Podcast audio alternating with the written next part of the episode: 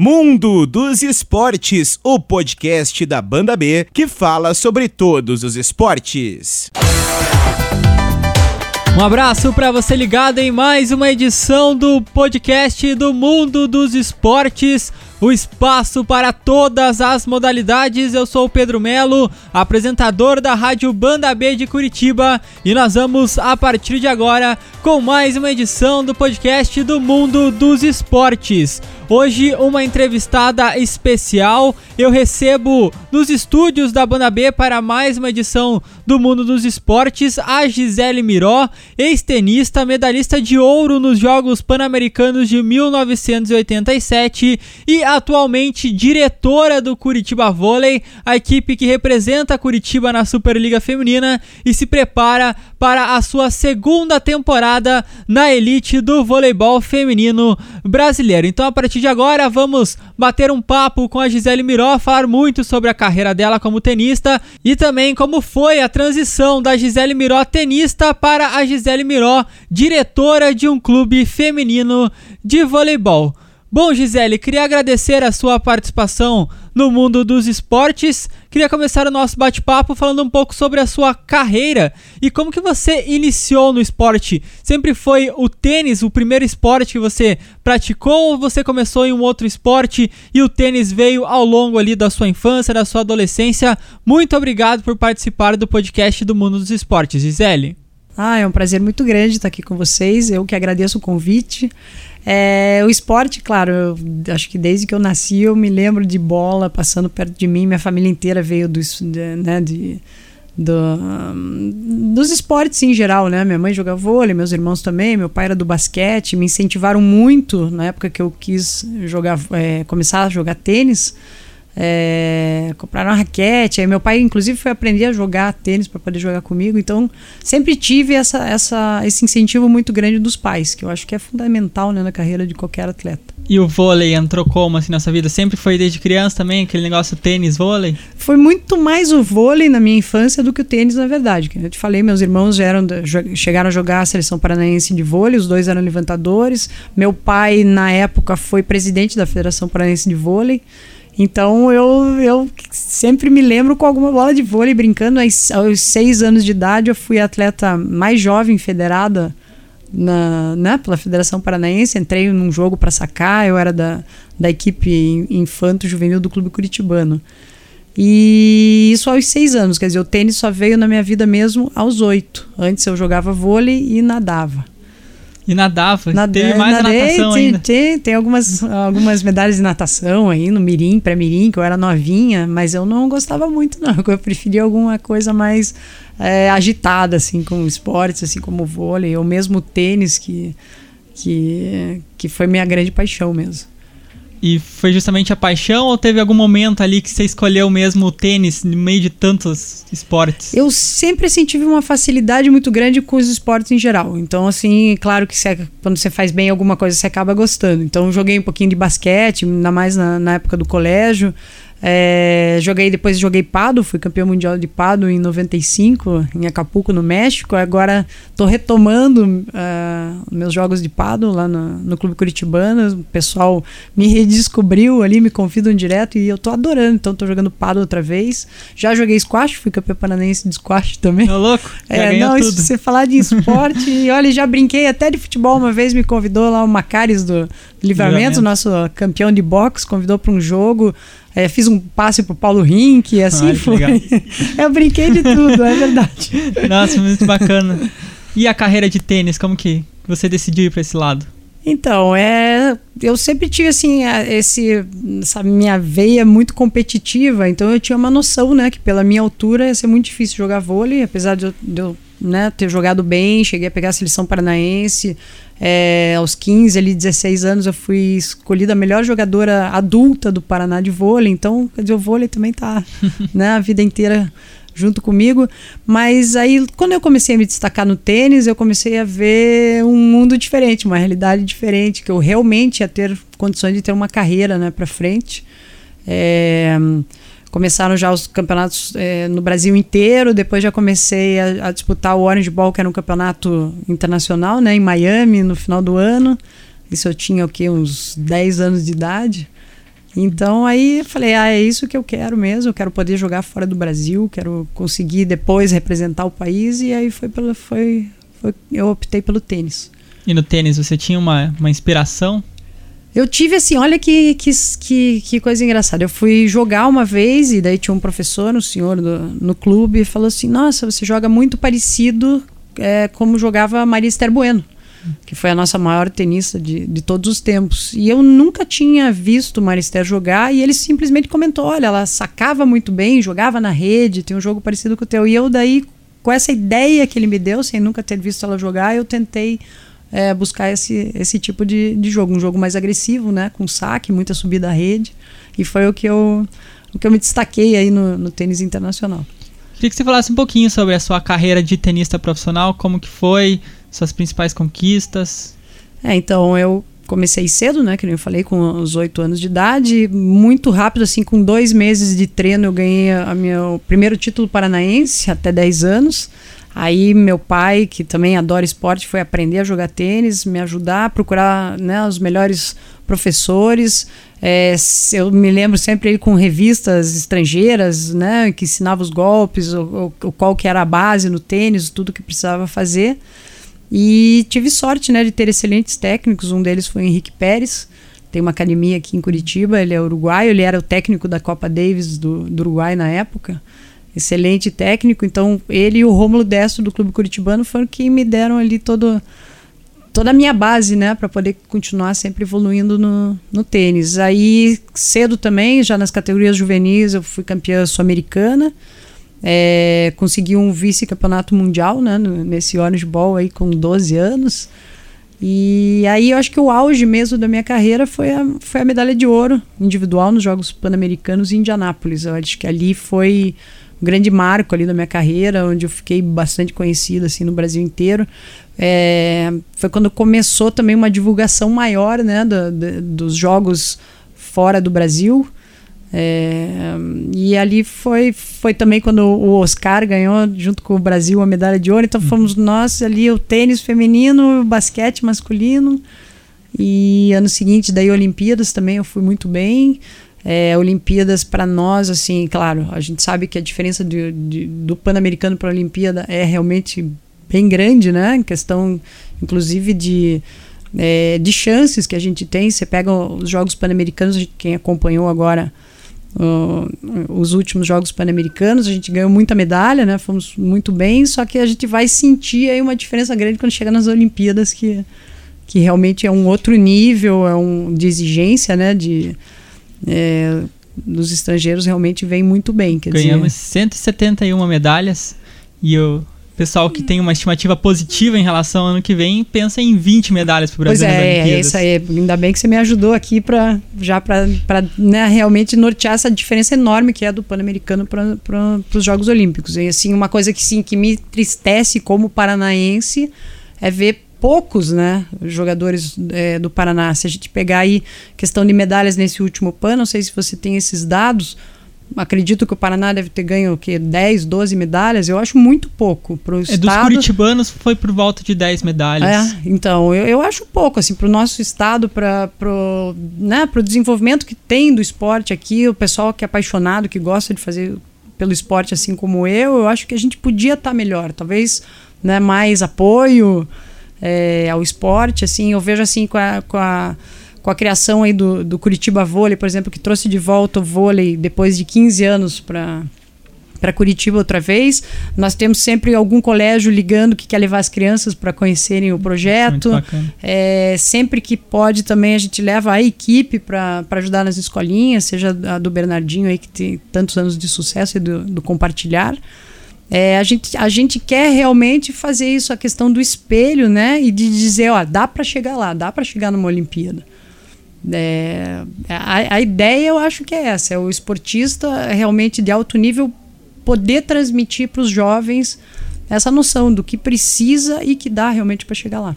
E Gisele, falando um pouquinho ainda sobre essa conquista que você falou dos Jogos Pan-Americanos, o ouro em simples e o bronze ainda na, na dupla mista com o Fernando Roese. Como que foi essa campanha lá em Indianápolis? Eu acho que a gente foi super bem mais do que a gente esperava. É, foi muito bacana, o estádio era lindo, eu me lembro tinham 23 mil pessoas no estádio. É, e foi assim, que nem eu te falei, eu, eu, eu levei a sorte de quatro anos antes ter sido, acho que a mais jovem, se não, não tenho certeza se eu não fui a mais jovem, acho que eu fui a segunda, porque tinha algumas meninas também muito jovens na, na ginástica olímpica, mas eu tinha 14 anos quando eu joguei o meu primeiro PAN. Então eu fui super novinha para o PAN, então já tinha, quando eu cheguei em Indianápolis, apesar de ter 18 anos, eu já tinha essa experiência toda, né, de de quatro anos antes ter representado o país. É, faz uma diferença grande, assim. Então, quando chegou na época de Indianápolis, eu já me sentia realmente pronta para disputar uma medalha. E como que foi aquela campanha, assim? Teve nomes conhecidos que o público conhece, assim, que você derrotou durante essa campanha? Ah, tinha algumas jogadoras da Argentina. Na época não foi a Gabriela Sabatini. Ela deve ter ido jogar algum outro torneio, mas tinha a Mercedes Paz, tinha puxa, já nem me lembro mais, Bettina Fulco, tinha algumas jogadoras muito boas na, na competição. Só que o Pan-Americano, isso que, eu, que, que, a gente tem que colocar. Você fala nos Estados Unidos, os Estados Unidos nunca leva a força máxima dele para os Jogos Pan-Americanos. Não, muitas modalidades, time B, são, time C. São, é, é, Ou até jogadores universitários, né? Normalmente jogadores universitários. Então existe essa, essa realidade. Quer dizer, não é porque você ganhou o PAN que você é o, o melhor jogador do mundo, nem nada disso. Bem, bem pelo contrário. É, e eu, eu tive noção disso quando no ano seguinte eu joguei Seul, né? Que daí sim, Jogos Olímpicos. Naquela época eu tive que jogar um pré-olímpico que eu classifiquei no México. E era uma chave de 32 jogadoras. Na primeira rodada eu ganhei da Helen Kelese, que era número um da, do Canadá. Tinha vindo de uma vitória de um campeonato importante contra a Gabriela Sabatini da Argentina. E, e, na segunda rodada eu já peguei a Manuela Maleva, que era uma jogadora que estava entre as 10 do mundo, então era outro nível assim de, de competição mesmo. Não tinha refresco, não. E quatro anos depois do ouro em Indianápolis, teve Havana 1991, você teve um desentendimento com o Thomas Koch, época era o técnico do Brasil. Como foi essa história que você não participou do PAN justamente por conta disso? Exatamente, porque o, o Tomás, é, eu tive, tinha tido alguns problemas com ele, ele foi meu técnico no campeonato na Austrália e a gente chegou, tivemos um desentendimento. E, e, eu cheguei a avisar a CBV, né, a CBT, que, que a gente tinha brigado e tal, que eu gostaria de, de ter um, algum outro técnico, até levar o meu. Até falei, ó, levo, nem que eu pague as despesas, posso levar um técnico meu. Só que não deu para fazer isso e chegou lá e eu, e eu realmente não estava bem para jogar ali com, com o Tomás do meu lado. Então, Você chegou aí até Havana? Eu fui, fui até Havana, cheguei em Havana. Ele passou assim uns, uns, treinos completamente fora de qualquer realidade, tipo 50 bolas uma para direita, outra para esquerda, assim, tipo uma retaliação, me senti assim na questão de uma retaliação. Não deixou eu jogar é, o individual, que eu estaria é, defendendo, né, minha medalha. E, e eu vinha também de, de, de vitória é, contra as duas outras jogadoras que foram juntas, uma da Davieira e a outra foi a Cláudia Chabalgoit. Eu tinha ganho das duas no, no, Aberto da República, que foi o maior campeonato realizado aqui no Brasil naquela época. E ele me tirou da simples, sem, sem ter nenhum motivo assim aparente nem nada. E eu, sei lá, fiquei revoltada naquela época. Eu achava que eu tinha condições de ganhar outra vez, né? O meu segundo ouro no Pan-Americano. Aí nos desentendemos e eu vim embora. Você conversou com o Thomas Koch alguma vez depois dessa situação? Tentaram, Resolvi... tentaram algumas vezes pra gente conversar, mas eu não tenho não. muita vontade de falar com ele, não. não. não. e você encerrou a carreira no ano seguinte, isso teve algum, algum motivo? Não, não, não, até porque eu casei e aí o que que acontece? Naquela época não tinha nada, bom, hoje também tem quase nada, né? Mas não tinha absolutamente nada de torneios no Brasil. Então eu casei e aí para você ficar viajando o ano inteiro começou a ficar muito difícil. Eu voltei realmente a jogar tênis quando a minha filha começou a despontar, né? Como ali nos, nos 14 anos dela, chegamos a jogar dupla juntas, fizemos uma final de ITF juntas. É, até foi muito bacana, encheu de gente. Nossa, mãe e filha jogando juntas, acho que foi histórico, assim, não, não tinha acontecido antes. É, mas ali já, né, eu já tinha parado, minha filha estava começando. Então, foi mais ou menos o que a gente fez. E, e quanto à carreira dela, é, nós decidimos que seria melhor ela ir para os Estados Unidos com bolsa de estudo. Ela tinha algumas propostas muito boas. e poder jogar tênis e estudar, que eu acho que é uma pena que aqui no Brasil a gente não tenha essa condição, ou não tinha, agora a Universidade Positivo com a questão do vôlei outra vez, que eu tô, tô insistindo no vôlei, né? Mas é que eu acho muito bacana, assim, depois de tanto tempo a gente está conseguindo trazer um esporte de altíssimo nível, o que eu digo assim, se você pegar em todos os esportes para você assistir em Curitiba os melhores do mundo, hoje é o vôlei. Uhum. Na última temporada a gente teve 13 medalhistas de ouro olímpicas, como técnico tinha o Bernardinho, tinha o Zé Roberto, então realmente a gente tem o melhor voleibol do mundo. É uma oportunidade para as pessoas poderem estar acompanhando. Você fala em tênis hoje, eu acompanhei um torneio que teve no Graciosa Country Club, claro, ótimo nível, porque os jogadores são bons, apesar do ranking não ser tão bom. Eu já estava jogando lá o número 200 como número, contra o número 300. E é um torneio Future que é o começo é um do torneio, tênis. São torneios, são torneios bons, entende? Mas você não traz um Federer nem um Nadal. Não. E no vôlei a gente traz. Você não consegue trazer um Federer nem no Saibro do Rio Open. Exatamente. Nadal você conseguia trazer ali no Que já não vem mais atrás, também. Mas, também mas, é- mas e é essa colocação que eu tô falando, essa importância de você ter hoje em Curitiba o melhor voleibol do mundo. São as melhores atletas, são as estrangeiras que estão vindo, as brasileiras super tops, é, bicampeãs olímpicas.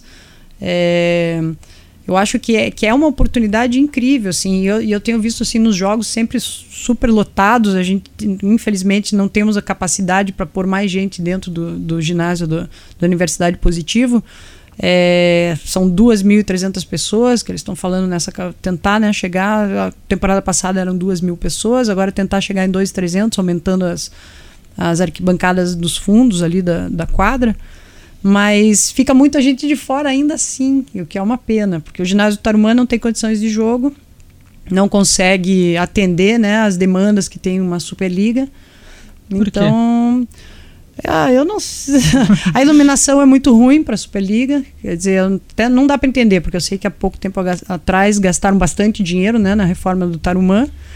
Mas aí para jogar Superliga na temporada passada foi o primeiro lugar que eu fui, óbvio, porque eu tenho essa questão de, de fazer mesmo pelo esporte paranaense. É, tanto que já ajudei a ginástica olímpica na época de trazer o Oleg, fui eu que ajudei atrás para ver recursos, pessoas que pudessem trazer. A Irina está aí até hoje, ainda bem que deu certo. É, mas assim, eu vejo que falta ainda. Acho que o governo está melhor, ente- entendeu? Ajudando realmente mais o esporte. Não que não esteja, entendeu? Mas é que às vezes, ah, tem um projeto, sei lá, esse projeto olímpico que tem do, do Paraná.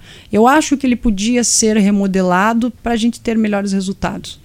Você tem uma ideia de como poderia remodelar? É, Não é muito a minha, Sim, sim. né, não é a minha área, acho que, mas eu, eu gostaria de, de poder estar ajudando de alguma forma, falar, olha, não, va- vamos fazer mais, porque o que que acontece? Eu acho assim, é, da Olimpíada passada, né, não, não sei quantas medalhas nós tivemos ou quantos paranaenses nós tivemos nas Olimpíadas, lembro da Ágata, claro, porque do vôlei de areia, é um fenômeno aí da, das quadras, mas assim eu não acompanho muito, mas eu tenho certeza que nas próximas Olimpíadas nós vamos ter menos medalhistas, menos representantes do que nós tivemos na última. É, e foi aquela questão de teve todo o investimento pensando na Olimpíada e Exatamente. agora então, olha, caiu bruscamente eu, o investimento. Eu, eu tô colocando já aqui, ó, um ano antes da- das próximas Olimpíadas. Certeza absoluta que o Paraná vai ter menos atletas, mas muito menos atletas do que teve há quatro anos atrás. Então, alguma coisa tem que assinar, né, um sinal verde e, e fazer alguma modificação. É, a única chance que o Brasil tem de melhorar o desempenho é porque entrou agora o skate e o surf e todas as modalidades o Brasil tem os melhores e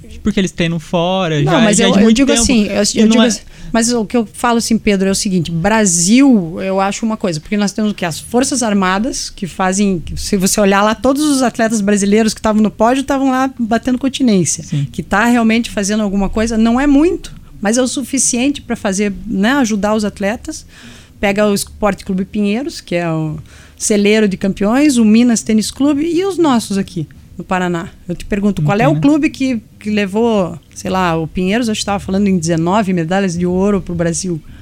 Se você fala em Paraná, é, isso que eu estou tentando chamar a atenção. A gente aqui, nós, nós somos uma potência, nós temos atletas com condições de irem para frente. Eu acho que tem que descobrir o que está faltando realmente. Não, é que eu quis dizer assim, o, o Brasil pode melhorar o desempenho em relação ao Rio de Janeiro, mas isso pode ser meio mascarado justamente porque vai entrar duas modalidades. E não quer dizer muito que, que tá tendo esse investimento. É o contrário, tá caindo o investimento bruscamente e o esporte vem sofrendo muito com isso. É. A gente vê um, poucos nomes, assim, jovens que são resquícios desse projeto olímpico do Rio, mas que um é, ou outro que vai não, ficar. Exatamente. E geralmente você pega assim um, um atleta que se destaca, ele vai se destacar por vários anos. Você vai, vai reparar quem são as nossas possibilidades de medalha o ano que vem. Você vai pegar os mesmos que foram Sim. na Olimpíada passada. Mas o que eu estou tentando chamar assim, a atenção, que eu gostaria que o Paraná olhasse com mais carinho para o esporte nosso aqui, da, da, nossa terra, da nossa gente, o antigo que tinha o bicho do Paraná e tal, fazer alguma coisa que realmente é, vá mostrar, olha, não, a, na, nas Olimpíadas passadas nós tínhamos tantos paranaenses nas Olimpíadas, na próxima nós vamos ter mais, que eu acho que justificaria todo o investimento que está sendo feito e tal com o esporte. Mas eu, como eu estou desafiando aqui, acho que não vai acontecer isso, acho que nós vamos ter bem menos. Tomara que daí as pessoas né, sentem para conversar e ver uma forma de melhorar e ajudar mais o esporte. E essa sua forma de pensar foi o que fez a Universidade Positivo acreditar no projeto do Curitiba Vôlei? Eu acredito que sim. Quando eu fui, ainda bem que né, estava cercado ali pessoas ali da Universidade Positivo que têm uma, uma cabeça aberta para o esporte, para as ideias novas e conversando ali com o professor Paulo Cunha, que eu agradeço muitíssimo ele, estamos estamos onde estamos hoje no vôlei paranaense graças a ele. Eu, eu cheguei e falei, olha, eu sei que a Universidade Positivo é né, Harvard, pensando na parte educacional, quem são os tops, mas eu gostaria de falar assim, as 10, 10, se você pegar 10 universidades sozinhas nos Estados Unidos, Stanford, Harvard, qualquer uma delas que seja, UCLA, sozinha ela tem mais medalhistas olímpicos que o Brasil inteiro. Então foi ali que eu, né, que eu chamei atenção para a questão da, dessa união do esporte com a educação, dessa importância. O que, que a gente vê muito por aí? É, muitas jogadoras que, claro, é muito difícil você dar certo, né, você ser um atleta de elite, de ponta, mas as que não conseguem chegar perderam diversos anos da vida porque também não estudaram nada, Sim. não tiveram essa. começam tudo do zero outra vez. É, todas as, as atletas do Curitiba Vôlei estão estudando. Agora começaram o curso de inglês, até está muito engraçado, porque estavam estavam se divertindo, né? Estão aprendendo inglês também. Nós estamos trazendo uma atleta de fora. Então elas vão ter que falar inglês. Não posso contar nada sobre essa atleta ainda. Mas vem um reforço em breve, bacana. Em breve. É, em breve, em breve teremos novidades. E a, é claro que a Maria Alejandra, nossa levantadora colombiana, ela, ela já fala né, bem o português, já jogou um aqui. Portunhol. Um portunhol. Ela se vira bem, então não seria o problema. Mas a outra que a gente está trazendo estrangeira, o pessoal vai ter que pelo Agora. menos saber falar hi, bye. Não, o pessoal fica ligado aí no, no mundo dos esportes, no esportebandab.com.br e também na programação da Rádio Banda B. Assim que o time confirmar, a gente dá a notícia aqui, a gente fala quem é essa jogadora que o Curitiba Vôlei está trazendo. E agora já partindo para esse lado do vôlei, que a gente até já entrou no assunto. Antes da Universidade Positiva, o projeto existia ali há alguns meses. Como que surgiu essa sua ideia do projeto de uma equipe de vôlei feminino em Curitiba? Já era algo que você pensava há tempos? Eu sempre, como eu te falei, sempre fui apaixonada pelo vôlei. Há alguns anos atrás, o Luiz Omar me procurou, Luiz Omar, técnico do Osasco, que multicampeão da multi, multicampeão, super técnico, ele tinha procurado que talvez ele tivesse que sair de Osasco e estava procurando algum outro lugar. E eu falei, nossa, podia vir para Curitiba, né? Montamos outra vez um grande time aqui e tal. Acabou não indo adiante. Eu não me lembro se ele foi campeão, se foi vice naquela temporada, mas ficou aquela ideia, né, de ter um time em Curitiba. Aí o, a equipe de Cascavel que estava jogando a Superliga B não tinha recursos para jogar. Na época, o presidente da Federação Paranense era o Neuri Barbirelli. Ele me procurou e falou: Gisele, nós vamos perder essa vaga para São Paulo porque não temos investidor, não temos, né, não temos dinheiro para tocar a Superliga. Daí eu falei: Ah, eu gostaria de tentar ajudar. Vamos, vamos tentar trazer para Curitiba essa, essa equipe para poder jogar a Superliga B. Era o único representante era, era, era esse time e mais o time de São José. São José até está de parabéns, porque eu vejo assim, que eles faz, fazem muito pelo esporte, viu? Eu fico. Apesar de nosso ser nosso rival nas Tem quadras. Vôlei, assim, futsal também joga eles, no Campeonato Paranaense. Eles realmente fazem bastante assim pelo, pelo esporte. É, Curitiba também, eu vejo ali o, o, o, tudo que, que sofre o Emílio, né, que é o nosso secretário de esportes, para fazer pelo esporte, mas nossos recursos não são tão bons assim. Ele ajuda um pouquinho ali a equipe de vôlei, os carros da equipe. Ele, não sei nem se eu posso falar aqui, senão todo mundo vai querer os carros com ele também. Mas ele ajuda no que ele pode, ele, ele ajuda bastante, acho que todos os, os, os atletas. É, aí que eu estava falando, então nós, nós pegamos praticamente essa, essa vaga de, de, de Cascavel e foi por ali que começou a ideia. Cascavel desistiu, é, a prefeitura saiu fora. Aí eu consegui que o Clube Curitibano nos recebesse, né? Que fosse a nossa sede ali para essa competição. E ah, era o mesmo projeto, então. Mesmíssimo projeto desde o começo. É, eu sempre que estava né, fazendo a coordenação dele. E aí nós chegamos à final. Foi uma surpresa. A gente, per a gente perdeu todos, todos os jogos da, da fase classificatória. E chegamos à final depois contra o Zé Roberto, ganhando do Bradesco. Fizemos uma campanha ali, no, digamos, no finzinho ali. Foi incrível, de resultados incríveis. E naquela Superliga subia só um time. Infelizmente e subiu e E apesar um... de tudo, Exato. o pessoal já tinha uma ideia que o Barueri ia subir. Todo o projeto que é, o Zé Roberto montou não, ali era justamente já pra já na outra temporada disputar a Superliga Já era um super time, tanto que ele jogou com esse time mesmo, a Superliga A, e foi, foi super bem. Aí ficou aquela ideia, né, de não, vamos chegar lá, batemos na trave, vamos sentar outra vez. Aí na metade do ano teve a Taça Ouro, uhum. que era os times, né, que foram melhor na, na B, com os times que caíram, contra os times que caíram da A, para decidir uma vaga. Era o SESI, Valinhos, SESI, né? Valinhos e nós. Eram três Foram times. os três times e era uma vaga só outra vez. Eu montei, naquela época, eu acho que eu montei um time muito bacana, só que as meninas eram, não vamos dizer mais velhas, vamos dizer mais experientes.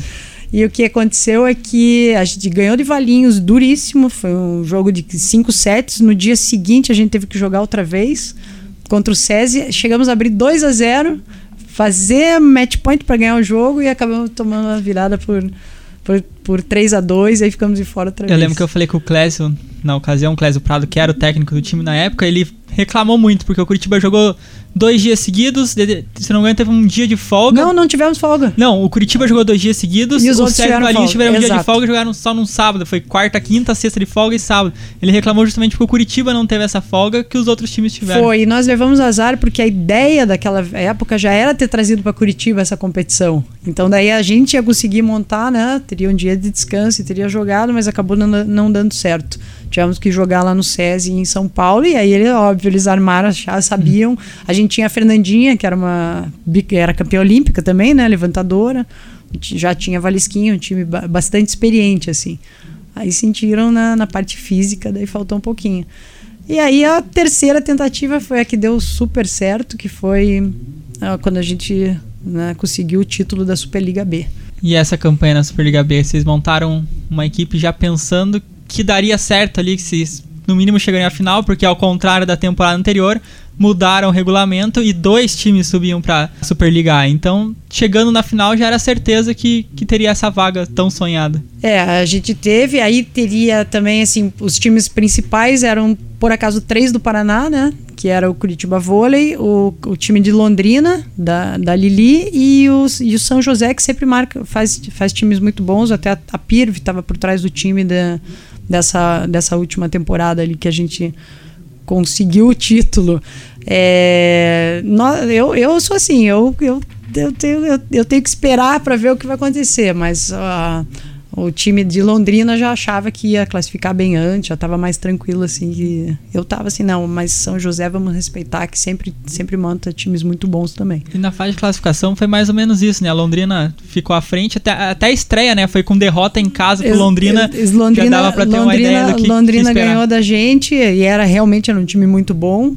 Mas como tinha sido um jogo difícil ali, a gente acreditava com, com treinamento, com um pouquinho mais de tempo de preparação, que a gente pudesse realmente chegar e ganhar a final, que foi o que aconteceu. Foi, foi um jogo fantástico, a gente tinha mais de 5 mil pessoas no estádio, foi bem bacana, e os dois times subiram, né?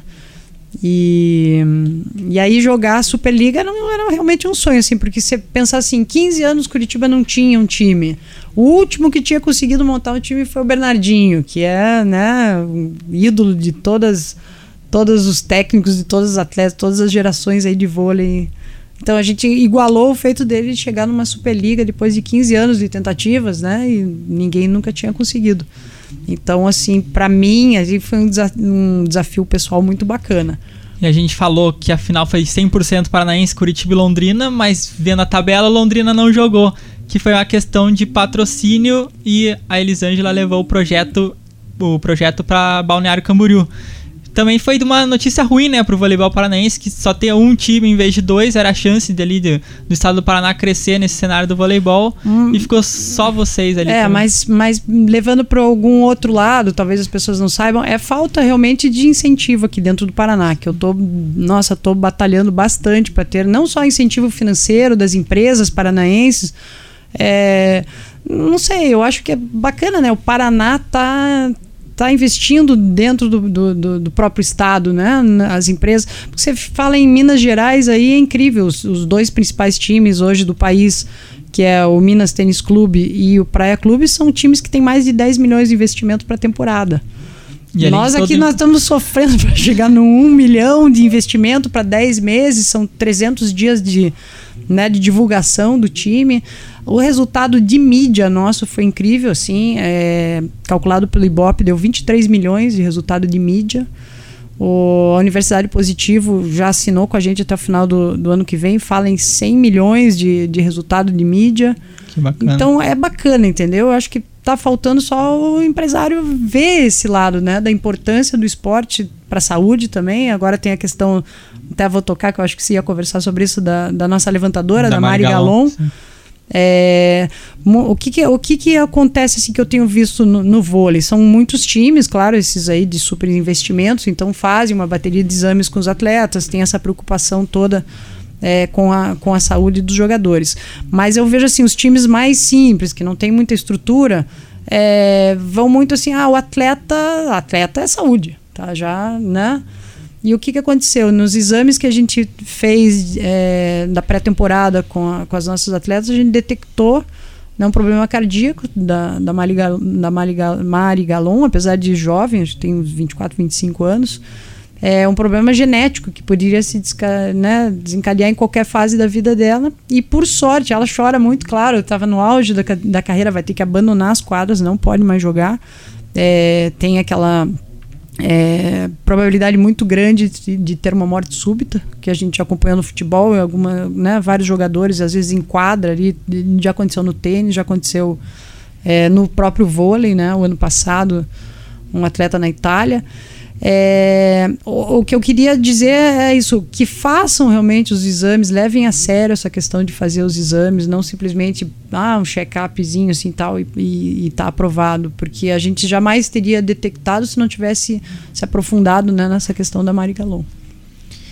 E agora falando um pouquinho sobre o time para essa temporada 2019-2020, já começou a pré-temporada, como que está o elenco teve mudanças, jogadoras saíram, jogadoras chegaram. Você até falou da jogadora que ainda vai chegar. A segredo, segredo, ainda é segredo. segredo. Você falou da. Você citou uma que foi a Maria Alejandra, levantadora colombiana, medalhista de prata nos Jogos Pan-Americanos. Foi super bem, eliminou o Brasil. Eliminou o Brasil. Eliminou o Brasil, jogou Exatamente. Como que tá o elenco já então, nessa pré-temporada? Eu acho assim, a Maria Alejandra vem sendo uma, uma ótima aquisição do time, né? Eu tenho assim uma esperança, ela joga rápido. Nosso time é um time mais jovem dessa vez, tem muitas meninas das categorias de base do Brasil. É, temos atletas a partir de 19 anos. Acredito que seja o time mais jovem, desde que a gente não chega até a Valesquinha, né? Que daí tem mais experiência e tal. Mas é um time bastante jovem. E, e assim, daí estamos trazendo também uma outra estrangeira, muito boa, uma estrangeira que vem com bastante potência, acho que vai poder nos ajudar bastante nos jogos.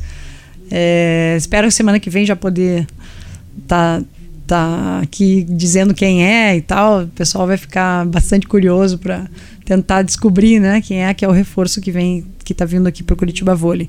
E nós temos também a Daisy, que é uma, é uma ponteira que jogou por São Caetano, jogou muito bem, foi uma das responsáveis lá pela vitória de, de São Caetano contra o Praia Clube na temporada passada.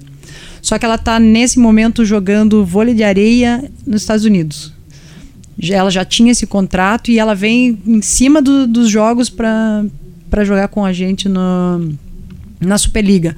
A única vantagem é ali é que ela jogou uma temporada inteira com a Maria Alejandra, jogaram juntas em São Caetano, então já tem um entrosamento assim, a gente tá um pouquinho mais tranquilo.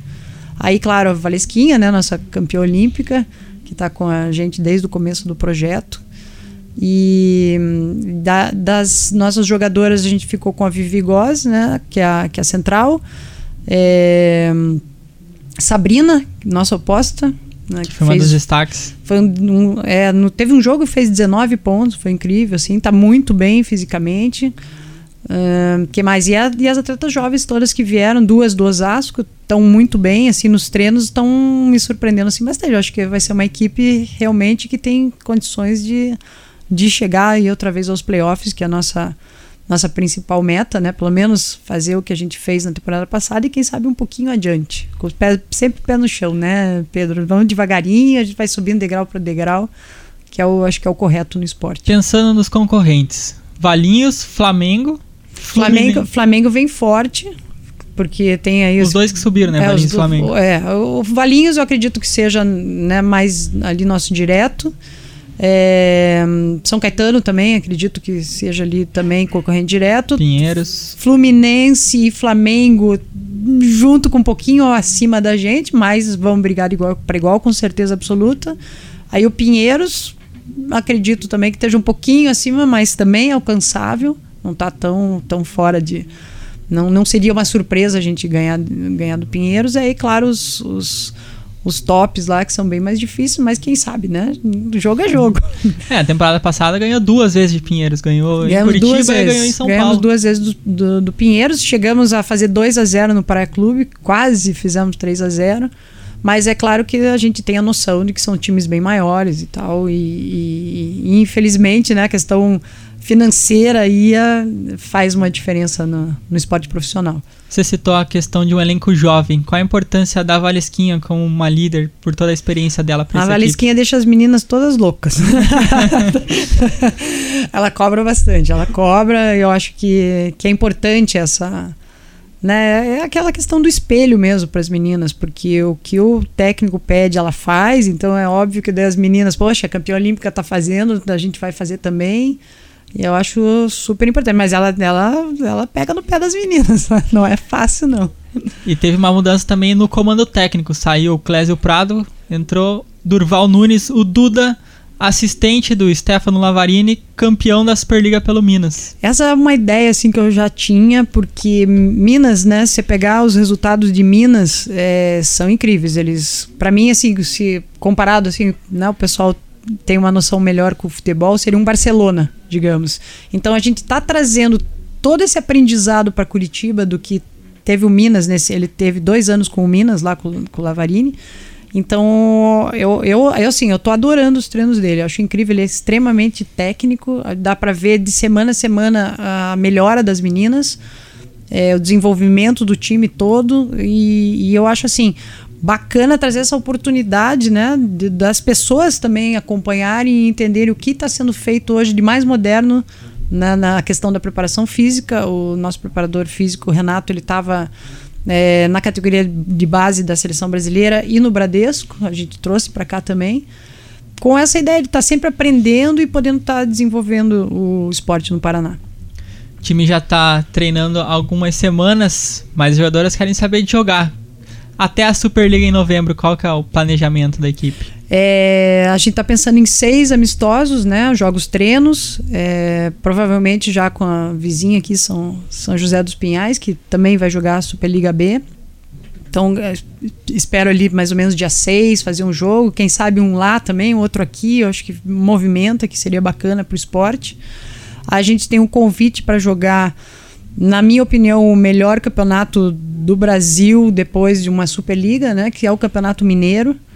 É, fiquei muito honrada assim, com esse convite do, do, presidente da Federação Mineira. Seriam quatro times, um, um quadrangular, que para nós é o ideal porque seria uma preparação para a Superliga, exatamente o que a gente precisa, o que os outros estados também estão fazendo. O Rio de Janeiro também faz uma competição de uma semana, o estadual deles, que vai ser bastante forte também, né? São, tem três times da Superliga. E mais o Mineiro é, é o Minas Tênis Clube, que é o, foi o campeão da, da, última, da última Superliga. O Praia Clube, nós e Mackenzie. Então seria assim perfeito para disputar uma semana antes da Superliga essa competição. E a estreia no dia é mais ou menos dia 15 de novembro, vai até o final de março a competição. Depois já tem né, Olimpíadas. Ainda bem que o Brasil classificou, pro, não vai precisar jogar o, pré-olímpico, né, para classificar para as Olimpíadas. É, pré-olímpico seria em janeiro, seria bem nossa, no meio da Ia ser bem complicado, então ainda bem que deu certo. A gente conseguiu acertar ali o calendário, trocamos é, um mando com o Minas Tênis Clube para ajudar também o time de Minas que está indo jogar o mundial na Ásia.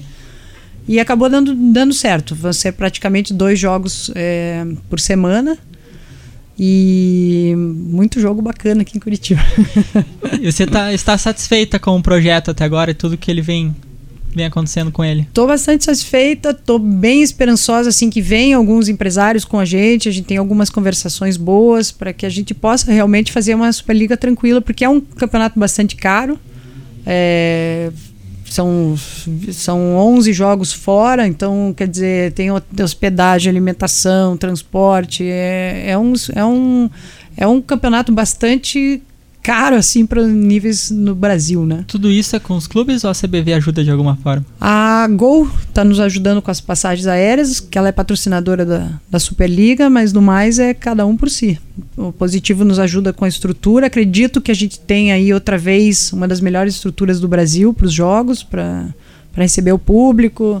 É, inclusive na questão de atendimento das atletas, né, muito bacana. E a gente está juntos, assim, é, querendo fazer também muito pela área social, né? É, conseguir um atendimento para a sociedade carente, para o pessoal em situação de vulnerabilidade dentro da própria universidade. Então, atrelado ao time, assim, a gente quer fazer bastante campanhas, assim, quem sabe é, atendimento odontológico para as crianças, é, fisioterapia para os idosos. Tem essa ideia, a gente tem essa ideia em mente. Bacana. E você tem um pensamento a longo prazo, assim, em relação a esse projeto do Curitiba Vôlei, ou você vai pensando temporada a temporada? Então, eu vinha pensando temporada a temporada, mas agora a ideia realmente é fazer a, a longo prazo. Eu gostaria muito, como a gente não tem uma base hoje, gostaria de fazer algumas é, parcerias, né? Talvez com o Clube Curitibano, que, que, que sempre fez bastante pela base, próprio, os próprios colégios do Grupo Positivo, e que a gente comece a ter a base para depois chegar na, né, no, no Curitiba Vôlei, que a gente não tenha que sair desesperado buscando jogador por, por todos os lugares do mundo. Que a gente realmente tenha a base. Essa é a ideia. Até porque na temporada passada vocês trabalharam com uma com limite ali de jogadores. Uma se machucava, daí já, já complicava. Até teve jogos que, quando a Aninha se machucou, a Jupais jogava, mas a Paquiardi tava com uniforme de líbero, então é. tinha que improvisar assim uma é. líbero reserva. Mas a gente acaba tendo que improvisar, acredito que tomara que não tenha nada assim em questão de, de, de saúde, nem, nem, nem nada das meninas, mas acaba realmente tendo que improvisar. É, eu acho que a gente vai, vai ter muita questão dos estudos das equipes rivais, pelo que eu estou acompanhando né, nos treinos da, da equipe. Quer dizer, a equipe do Curitiba vai, vai jogar de tal forma contra uma, de tal forma contra outra, tal jogadora vai mexer. Eu acho que vai ser bem bacana, assim. Parece. Eu tô, eu tô adorando esse desafio novo. ah, legal. A gente fica na torcida. Queria agradecer, Gisele, aqui a sua participação no mundo dos esportes. A gente fica muito na torcida por vocês em mais uma temporada. No ano passado vocês pararam nas quartas de final pro Minas. Pararam, campeão, pro campeão. Pararam pro campeão. Ficamos melhor que o Bernardinho, hein? Olha então. então, queria agradecer, a gente fica aqui na torcida e vamos continuar acompanhando aí todos esses passos, todos esses amistosos. Ficamos na torcida que vocês consigam disputar esse torneio mineiro contra o Minas, o Praia e o Mackenzie. E vamos acompanhar mais uma vez todos os jogos na Universidade Positivo. Quando não for em Curitiba, vamos ficar ligados na, na internet ali de olho no, no Curitiba Vôlei. Obrigado. Perfeito, muito obrigada. Vocês estão sempre aí acompanhando o time, sempre, sempre dando essa força que é muito importante pra gente, né? Divulgando e sempre buscando parcerias, né? Nos ajudando bastante. Mais uma vez, muito obrigada. Agradecendo a participação da Gisele Miró, diretora do Curitiba Vôlei. Você que quiser acompanhar mais informações sobre a equipe do Curitiba Vôlei, fique ligado na coluna do Mundo dos Esportes no esportebandab.com.br. Assim nós vamos ficando por aqui com mais uma edição do podcast do Mundo dos Esportes. Nós voltamos numa próxima. Valeu, galera. Um abraço.